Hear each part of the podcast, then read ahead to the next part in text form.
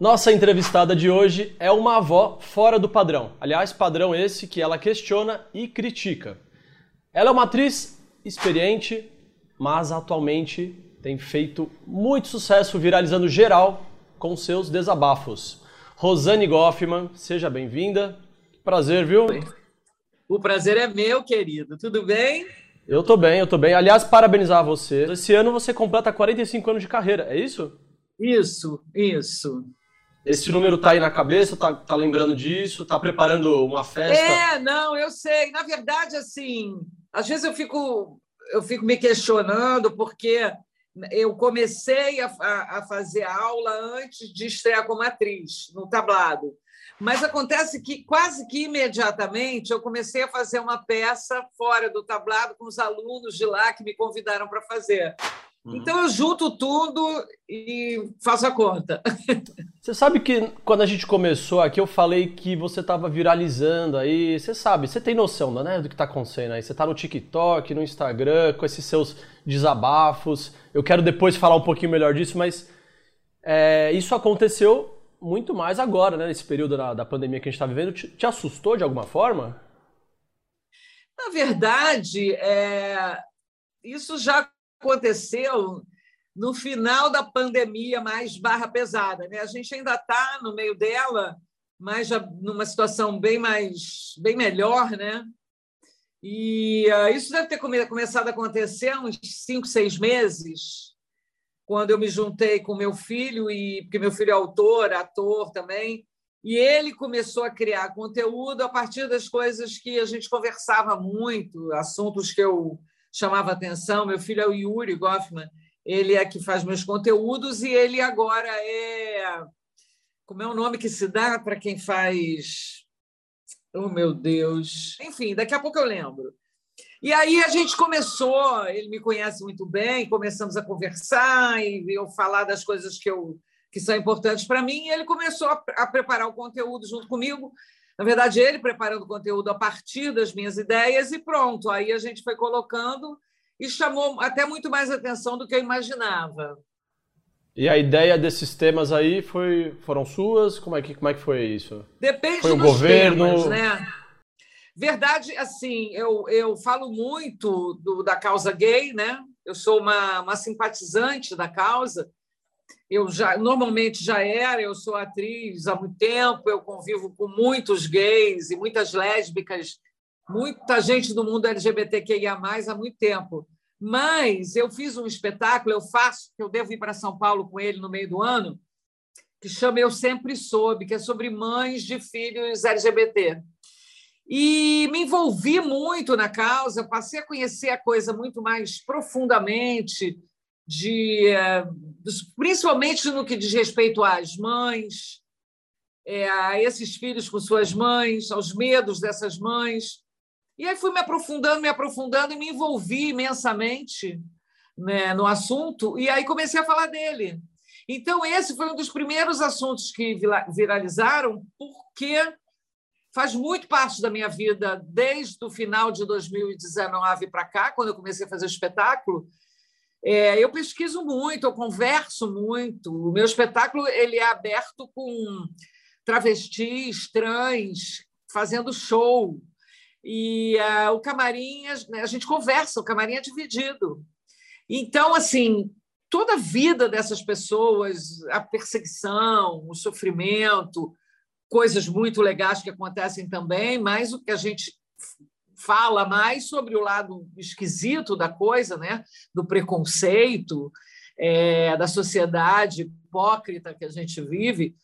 E, uh, e aí esse ficou o meu assunto de frente, meu principal assunto. Aliás, você queimou largado e falou dessa peça que eu ia comentar agora, é, agora logo mais.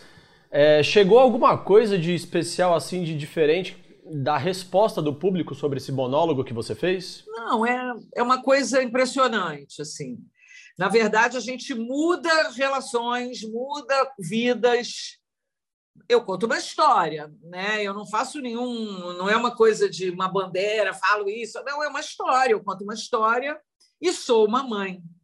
E na medida que eu sou uma mãe naquele espetáculo, e eu sou muito mãe na, na minha vida, É, eu, eu sou muito identificada enquanto mãe das pessoas que assistem. Então, assim, há muitas mães que modificam a sua relação com seus filhos, há muitos filhos que conseguem chegar nas suas mães, há filhos que levam mães e pais para assistir. É, se você me permite, eu te conto até uma história claro. que aconteceu aqui num teatro no Rio de Janeiro, na Zona Oeste. Eu, tava, eu fiz espetáculo, espetáculo, eu acabo sempre muito emocionada. O espetáculo acabou e uma mãe que já tinha visto o espetáculo levou uma mãe de uma menina lésbica para assistir. Quando o espetáculo acabou, essa mãe da menina foi até a coxia, o camarim, e chorava de não conseguir falar. E ela, com o tempo, foi se acalmando e me contou que, a, que ela morava fora do Rio com a família, é, mudaram para ver se melhorava de vida, não deu muito certo, resolveram voltar e avisaram essa filha que iriam voltar. Ela saiu com a, com a menina de carro e tal, e falou: ah, vamos voltar para o Rio e tal. E a menina falou: não, mãe, eu não vou voltar porque eu tenho uma namorada aqui, eu vou ficar aqui. A mãe não sabia, ficou enlouquecida, muita raiva, quase capotou com o carro, subiu em calçada, fez uma loucura e parou de falar com a filha. Fazia muitos meses que elas não se falavam. E eu assisti ao espetáculo, essa mãe ficou muito sensibilizada e muito culpada pelo que ela tinha feito. Nós fomos tirar foto no final. Eu falei: você não quer gravar um depoimento para sua filha? E aí ela gravou, pedindo desculpas, dizendo que a amava, que para ela esquecer o que ela tinha feito. Era... De madrugada, eu recebi uma mensagem da menina, não sei como ela conseguiu meu, meu contato, eu acho que foi uma coisa através de Instagram mesmo e ela me, me dizendo: Olha, eu não sei o que é que diz a sua peça, mas eu quero te agradecer porque eu tenho a minha mãe de volta.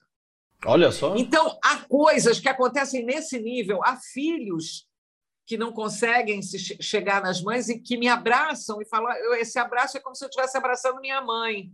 Eu nunca pude dizer para ela. Ou então mães que já morreram, que os filhos, ah, como eu queria ter podido viver isso com a minha mãe. Então a peça é muito transformadora. Muito, Ali, muito. Aliás, a gente não tem noção de como a arte consegue né, impactar as pessoas, né? A arte é transformadora por si só, né? É, a arte faz a gente pensar, viajar, refletir. É, e eu acho que é, é, tão fundamental a cultura, a arte, né? Tão fundamental. Aliás, é por isso que é importante investir na cultura, viu? Fica a dica. É, pois é. Mas agora, falando nisso, você tem uma escola de teatro no Rio de Janeiro voltada para todas as idades. E aí eu queria entender qual foi a sua escola de teatro, em que fonte você bebeu e qual é o seu estilo. Na verdade. Muitas perguntas, né? Escola, Nossa, pode responder uma só, viu? 33 anos. 33 anos a minha escola tem. Eu, eu fundei essa escola, montei essa escola junto com a minha mãe.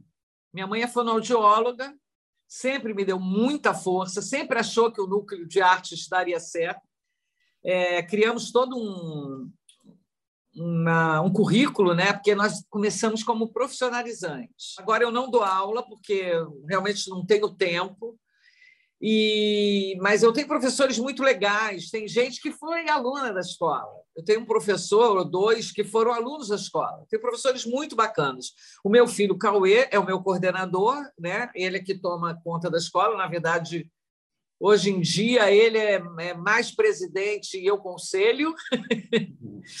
e é isso, estamos aí, bacana, na Tijuca, que é o bairro da Zona Norte, e estamos aí. Boa. Bom, eu queria aproveitar agora um momento um pouco, um pouco mais descontraído aqui do nosso, do nosso papo, e eu queria saber como é que o que, que a Rosane tem a dizer, aproveitando esses vídeos mesmo que estão viralizando agora no TikTok, o que, que a Rosane tem a dizer sobre quem acha que o funk não é música? Eu acho que assim. Quero você é... brava agora, viu? Hã? Brava e incisiva. Eu acho que uh, cada um gosta daquilo que gosta a música ela entra no nosso ouvido ou transforma o nosso corpo na medida em que ela nos diz alguma coisa. Funk é música, claro que é música. E é uma música é uma música que mexe, que bate, que mexe, que as pessoas querem dançar, ela tem uma sensualidade. É, eu acho que eu, eu devo respeitar qualquer tipo de arte, porque eu posso até não gostar, eu, eu, eu não gosto de ouvir muito, mas eventualmente, quando eu escuto funk, eu, eu me mexo, me, me traz um, um movimento. Não tem como não se mexer, né, Rosane, com essa música? Não tem como, né? É, é funk é, é, óbvio que funk é música. É, uma, é um tipo de música. É música, claro que é música. Quem, quem acha que não é música é problema. É, né? Cada um pode achar o que quiser. Agora, funk bomba. Muito bem. essa, foi uma, essa foi uma Rosane fofinha aqui que eu, que eu não estou acostumado a ver no TikTok. Olha só. Tá vendo? É uma outra faceta sua. Para você ver como os atores são, eles têm várias facetas. Essa aqui é uma Rosane mais fofa que, que a Rosane tem a dizer sobre quem acha que comer com as mãos é porquice? Tu come com a mão, Rosane? Olha, na verdade, comer com as mãos era um hábito antigo em, né, na, da sociedade, de uma maneira geral, porque não se conhecia talé. É, mas eu revejo isso porque há, há várias maneiras de se comer com as mãos. Há aquelas pessoas que estão na rua e que conseguem um prato de comida e vão comer com as mãos porque elas não têm outra possi possibilidade de comer. E nem as lavará, e nem as lavarão, porque elas não têm onde lavar. Aos, as crianças pequenas que comem com as mãos e que se tornou, hoje em dia, uma coisa muito normal e que eu vejo. Eu tenho sete netos, está chegando o sétimo neto. As crianças têm muito prazer em comer com as mãos. E claro que, no caso das crianças, as mãos são higienizadas para que elas possam usar as mãos. É, é uma questão social mesmo, cultural em alguns casos, porque há pessoas que ainda hoje comem com as mãos, e eu, eu acredito que os índios comam com as mãos, porque sim, é uma sim. coisa cultural, né? Uhum, uhum. Então, é, não é que seja porquice, é falta de higiene, mas alguns não conseguem lavar as suas mãos. As pessoas não têm nem o que comer. Quando elas conseguem alguma coisa para se alimentar, que bom que tenha comida, né? Então, Coma como der para comer, né? É, por, porque se, né, em alguns casos. Muito bem. É porque se em alguns casos, mas enfim. O que a Rosane tem a dizer sobre quem acha que liberdade de expressão é poder dizer qualquer coisa para qualquer um? A gente tem hoje gente reclamando aí que está sendo tolhido aí, né? Que não pode falar algumas coisas. Eu sou, eu sou super a favor da liberdade de expressão. Só acho que as pessoas têm que ter bom senso. Eu acho que é isso. A liberdade de, de expressão tem que vir acompanhada do bom senso. Né? Então, não sei se é qualquer coisa que pode ser dita mesmo, quando é ofensivo, quando é uma, uma coisa racista. Apologia a é, crime, é, né? É, quando é alguma coisa para ofender o outro ou para diminuir o outro, aí não é liberdade de expressão, aí é falta de educação. Então, né, a gente tem que ter esse limite. A sua família já foi, em algum momento, uma família vista como tradicional? Olha, quando eu era criança, supostamente seria. Mas, na verdade, no fundo não era, porque meu pai era bem canalha. Então, como assim? Se for no sentido de tradicional, nesse sentido, como é a maioria das, como são a maioria das famílias tradicionais, nesse sentido, eu diria que sim. Não, não, pera, não vem cá, Rosane, para um pouquinho. O seu pai era um canalha, como assim?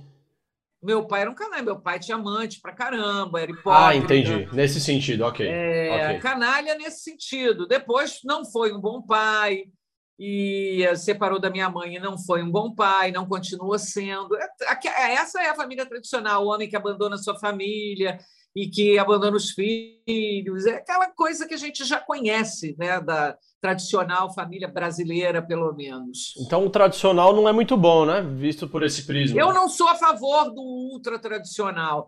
É, na verdade, eu acho que tradição não seria o nome, seria conservadorismo. Não, não, eu estou dizendo assim, na verdade, o, o que é visto como tradicional, na verdade, teria que ser é uma família amorosa, uma família respeitosa, ah, okay. uma família que, que cuida dos seus, sabe? Empática uns com os outros. Não acredito nesse tradicionalismo, até porque ele, é, a gente sabe que quem chama a família tradicional de tradicional é aquele que não é, né? que é preconceituoso, que é xenófobo, é, né? racista, é, enfim. Aí a gente tem fé que as coisas mudem em algum momento, né, Rosane? Que os tempos tomara, mudem. Mas é difícil, hein? Vai demorar. A gente está vendo aí muita gente aí se mantendo é, nas suas opiniões tradicionais e horrorosas. Né? E não é necessariamente culpa de algum governante, não, viu? Porque o governante ele é o reflexo de uma sociedade. É, mas os governantes eles, eles contribuem. Ah, sim, eles reverberam, né? Se você tem um governante que é a favor de arma, que fala mal de negro, que se o filho fosse gay, ele, ele não era filho, deserdava, matava. Quer dizer, esse governante ele piora e, e legitima o comportamento da sociedade. Então, o governante tem culpa, sim, e muita. O nosso tem muita. Rosane, adorei o papo aqui, viu? E, e o seu copinho de Mickey também. é verdade, eu compro para os netos, eles gostam. E como é um copo que não quebra, aí eu, eu trago ele comigo. Normalmente eu uso a xicrinha da minha escola. Mas aí eu estava com um copinho aqui em cima, eu trouxe o copinho. Muito eu bem. adorei também bater o papo com você. Espero que seu programa arrebente. É por causa de vocês que ele bomba. Bom, Rosane Goffman está no Multishow e no Netflix com um filme também, agora, recentemente. Quer mandar algum recado, Rosane? Então, é, o filme que a gente estreou ano passado, final do ano passado, foi. Eita caramba! É, Memórias de uma menina. Esqueci. Falhou a memória aí da menina, né? Esqueci. É, enfim, corta isso. Gente, na verdade, eu vou começar. Aqui vai tudo ao ar, viu? Ah. É, eu, vou, eu vou começar a gravar agora Hum. É porque essa já estreou. Eu vou começar a gravar agora a segunda temporada da Central de Bicos, que é um programa de humor do Multishow. Muito bem. E uh, aí a gente deve entrar no ar daqui a alguns meses. Eu começo a gravar abril, maio, segundo semestre está estreando aí de novo. É um humor que eu não conhecia, é um humor muito popularzão. E aqui lá atrás eu tinha até um pouco de preconceito. Hoje em dia é um aprendizado. Eu não sabia fazer, não. Agora que eu estou aprendendo. Muito obrigado. Rosane Goffman, valeu!